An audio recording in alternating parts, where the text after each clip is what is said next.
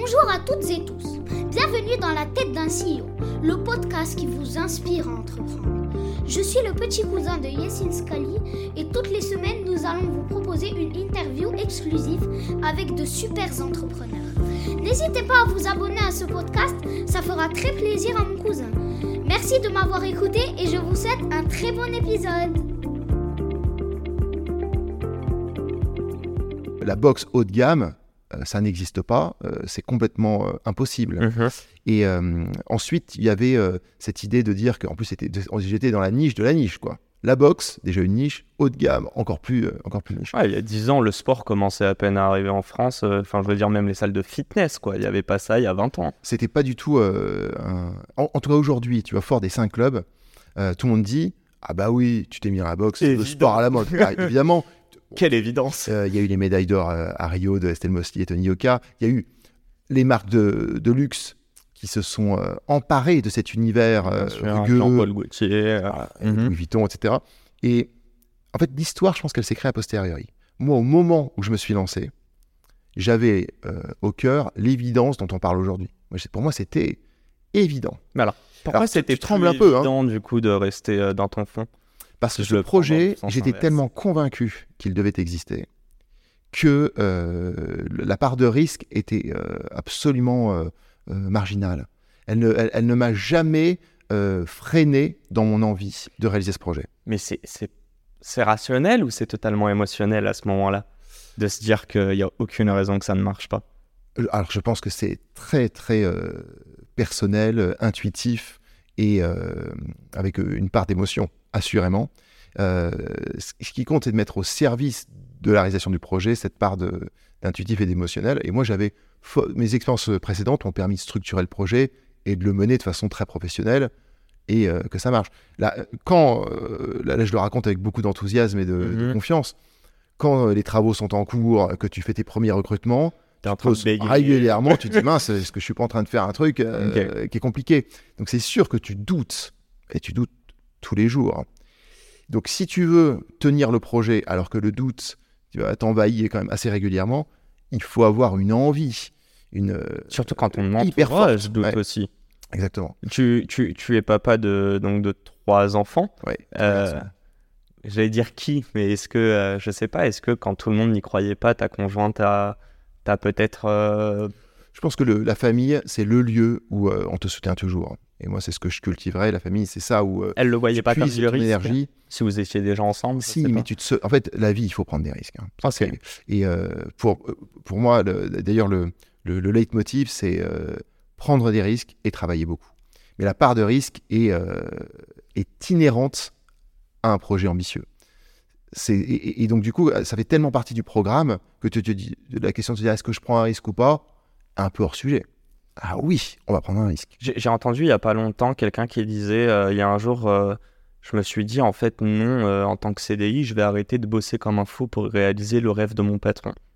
Est-ce Mhm. que c'est un truc que tu as ressenti ou pas du tout? Pas du tout. Pas du tout, ok. Ouais, je pense la, la vie, c'est des projets. Et, quand j'ai travaillé pour les dirigeants d'Unibail ou pour le fonds d'investissement, je l'ai fait avec Full plaisir. tout mon cœur, toute ma loyauté. Euh, et puis j'ai travaillé énormément. Et j'ai appris énormément. Et je suis, euh, je l'ai fait avec. euh, J'en ressens avec. de- J'ai appris beaucoup. J'ai été, j'ai eu du plaisir professionnel. Donc le, donc le, il est tout à fait possible d'avoir une vie professionnelle épanouie sans être entrepreneur. Par contre, l'entrepreneuriat, euh, moi, c'est une voie qui aujourd'hui me correspond parfaitement. Donc c'est c'est une Mais pas il y a invitation. 10, 15 ans forcément. Pas forcément, exactement. Il y a un moment, et moi, ce qui, je pense qui a été le déclencheur, ça a été le projet.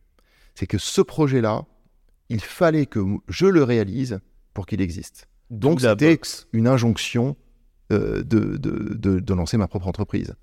Alors, il y a deux choses. Il y a lancer sa boîte, donc Oui. quitter son, son, genre son secteur, enfin sa situation plutôt. Euh, en plus, là, je peux dire son secteur. Tu as lancé une boîte. Et, Ouais, là, ma vraie question, c'est pourquoi la boxe? Est-ce que tu étais boxeur? Euh, Qu'est-ce que tu voyais il y a 10 ans dans cette discipline? Ouais. Euh, Et si tu veux avancer un petit peu dedans, mais pourquoi un positionnement haut de gamme? Euh, Pourquoi Paris? Voilà, pourquoi tu t'es lancé, mais surtout pourquoi via la boxe? Quoi Et alors, le paradoxe, il est d'autant plus fort que tu sais, je te racontais que j'étais très cérébral, très studieux. Donc, du coup, c'est pas, c'est une image qui parfois peut paraître détonnante pour un Mhm. sport qui a une image de violence, Et- de rugosité. Euh, moi, justement, moi, je pratiquais des sports de combat euh, parce que j'adorais Donc, t'en Euh, pratiquais, ok. Ouais, et, et- et parce que j'étais très attiré par le fait de me fixer un challenge d'aller euh, hors de ma zone de confort. Ok. Donc euh, dans le club que je fréquentais, j'étais le seul qui venait en costume, qui mettait ça.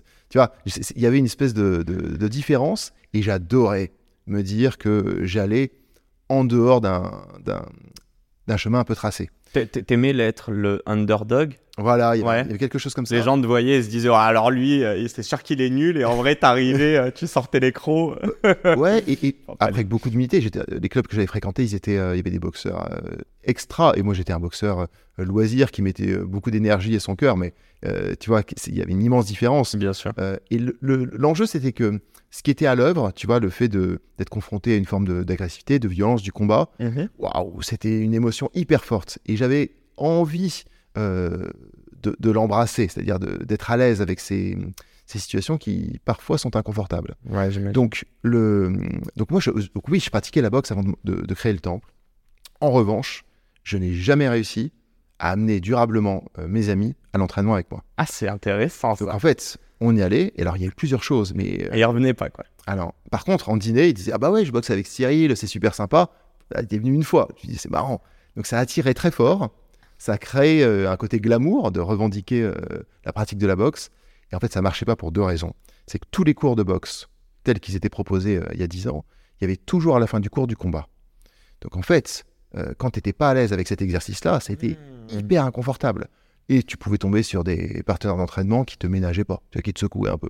Donc hyper désagréable. Et ensuite, des vestiaires très sommaires. Donc, euh, t'as pas, pour des questions de pudeur ou de- Ouais, de rapport à l'hygiène, tu dis, alors moi je prends pas ma douche ici. Ouais, t'es pas en Et donc, du coup, tu, il dit, ah, j'y retourne pas, tu vois, c'est trop, un, c'est violent, et deux, c'est sale. Donc, moi, bon, j'avais, j'étais OK avec ça à l'époque, et c'est un voyage aux États-Unis qui m'a fait découvrir une autre façon de faire de la boxe. Et c'est la fin de cet épisode. Si cet épisode vous a plu, n'hésitez pas à nous soutenir en nous mettant 5 étoiles sur les plateformes, en vous abonnant évidemment et en nous laissant des commentaires. Hâte de vous retrouver la semaine prochaine. Ciao